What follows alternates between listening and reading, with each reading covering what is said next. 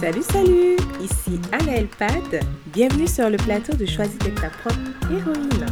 Je suis chrétienne, auteure, coach en développement personnel et conférencière.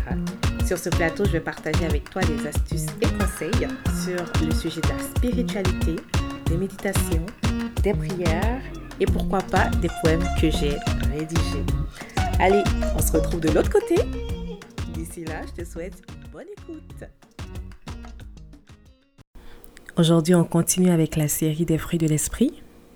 On va aborder un fruit de l'esprit que j'aime particulièrement, la joie. Donc, commençons. Je vais te lire le poème que j'ai rédigé sur la joie.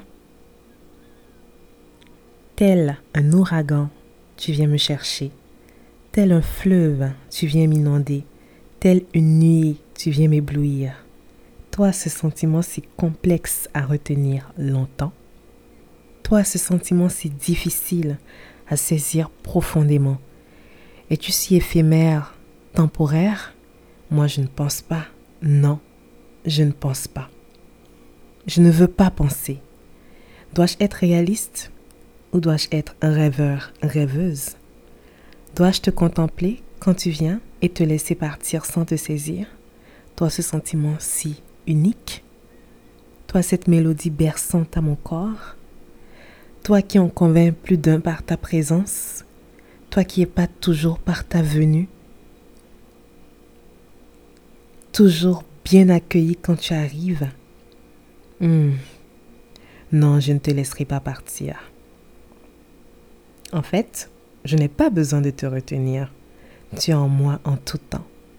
Et celui qui est en moi en tout temps se charge de t'offrir à moi sans limite celui qui est en moi ne t'offre pas à moi comme on le voit simplement ou comme on le ressent, mais plutôt il t'offre à moi de façon divine et je suis dans un état second. Avec un sourire bête et agréable au bout des lèvres, malgré les tempêtes en face.